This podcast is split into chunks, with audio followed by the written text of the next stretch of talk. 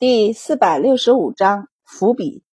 村长给他们选好了人，然后就给准备食水和车马。他们整个村子里也只有两匹，还是放牧的老马，所以没有给白善他们自己有马，直接套上车就能用。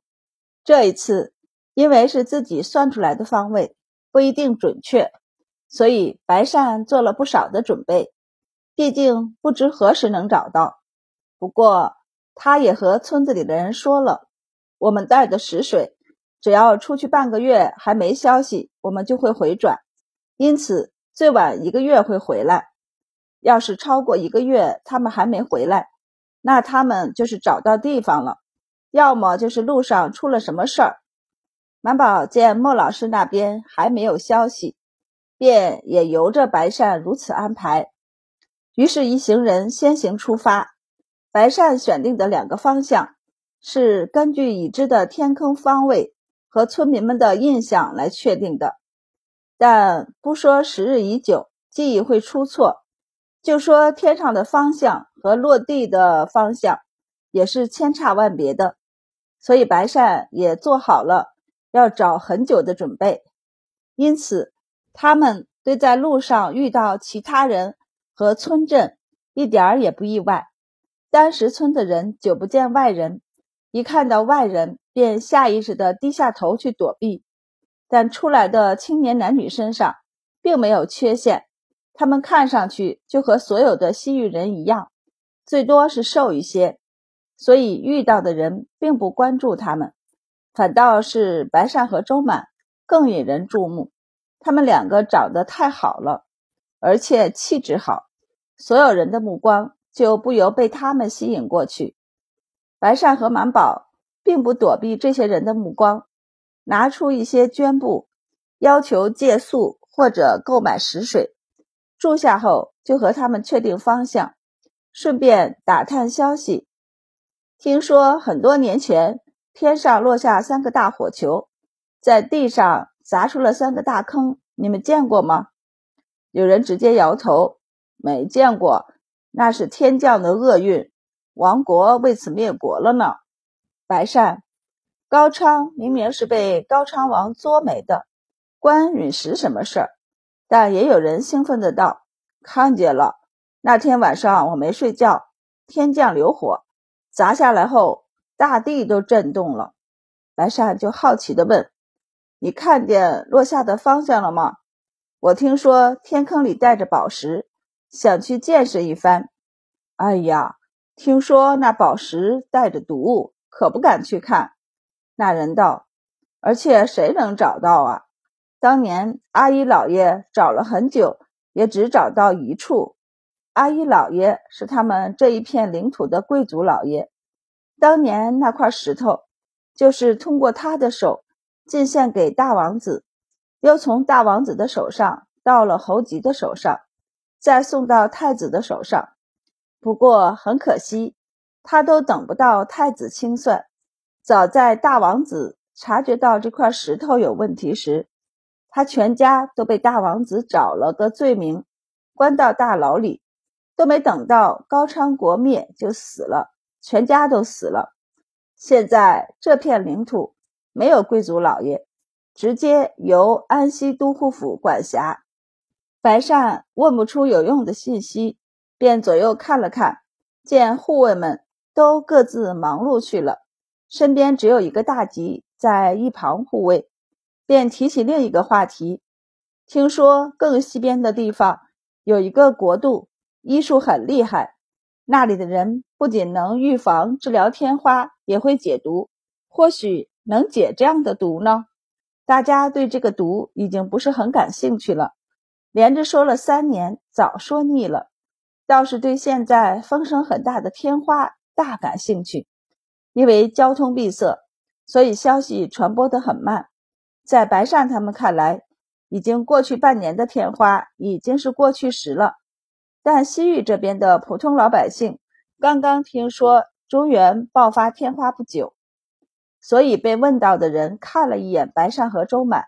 自以为了解的点点头，问道：“郎君和小娘子是想找那个国家的人去治疗天花吧？白善笑了笑，没有否认。西域的人忍不住腹诽，都说汉人的心肠很弯曲。果然没错，明明是冲着天花去的，却非要说找天降的石头。他就说嘛，有毒的石头，大家是有多远就离得多远，为什么还要去找？原来他们的本来目的是天花呀。他们没听说过这个国家，但听着似乎很厉害的样子。于是忍不住问起来，白善就把他们仨努力了许久编撰出来的故事，绘声绘色地告诉他们：传说西方有一个国家，那里鸟语花香，植物繁茂，药草也很齐全，因此那里有许多医术高明的人，许多的疑难病症在那里都是寻常病症。这个开头是白善想的。当时满宝和白二郎听的时候，就觉得那个国家得多倒霉，才能让许多的疑难病症成为寻常病症。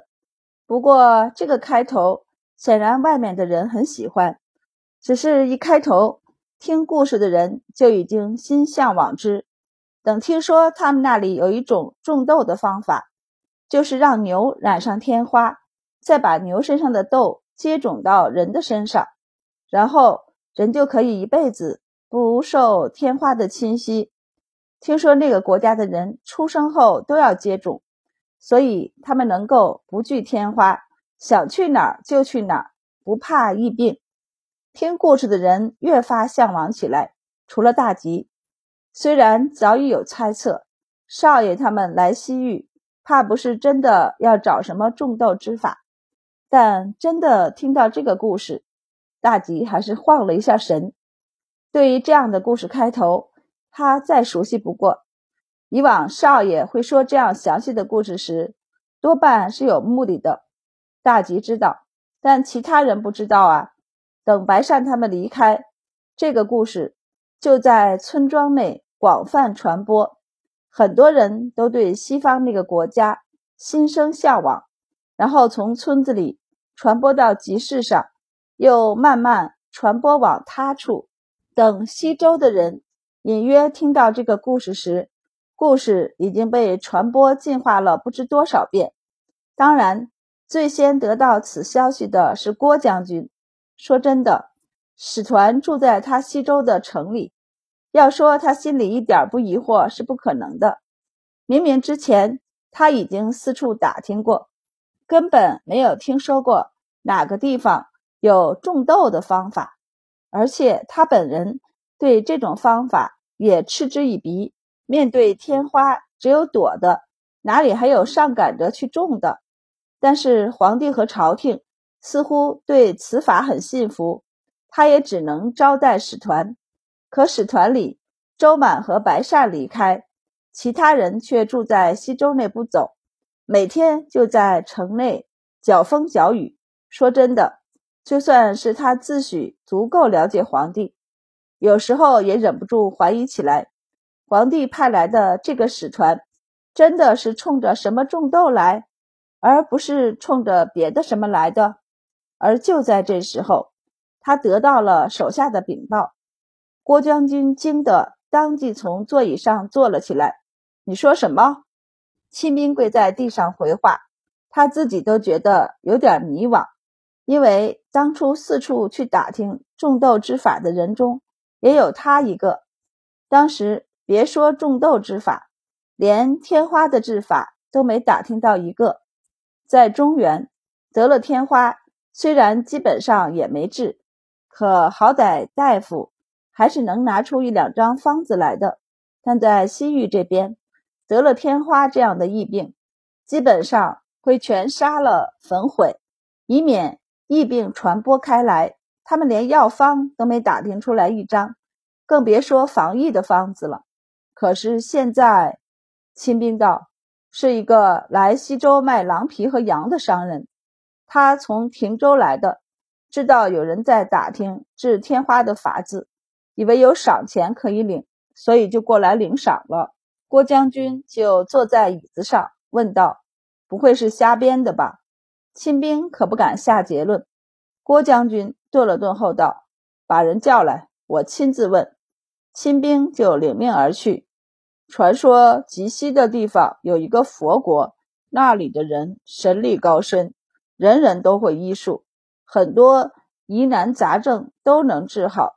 天花就更简单了。郭将军瞬间没兴趣了，靠在椅子上想：还佛国呢？这话一听就是胡编的。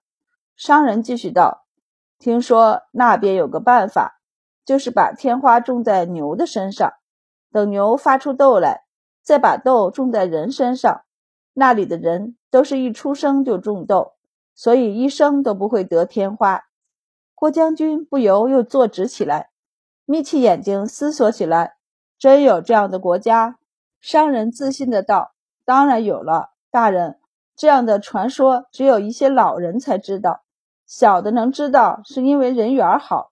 听说这里有大人在问这事儿，小的。”才千里迢迢的特意赶来，郭将军明白他的意思，看向一旁的亲兵，新兵就拿了一卷绢布给他。商人一把紧紧的抱住，没想到这个消息还真的能换钱。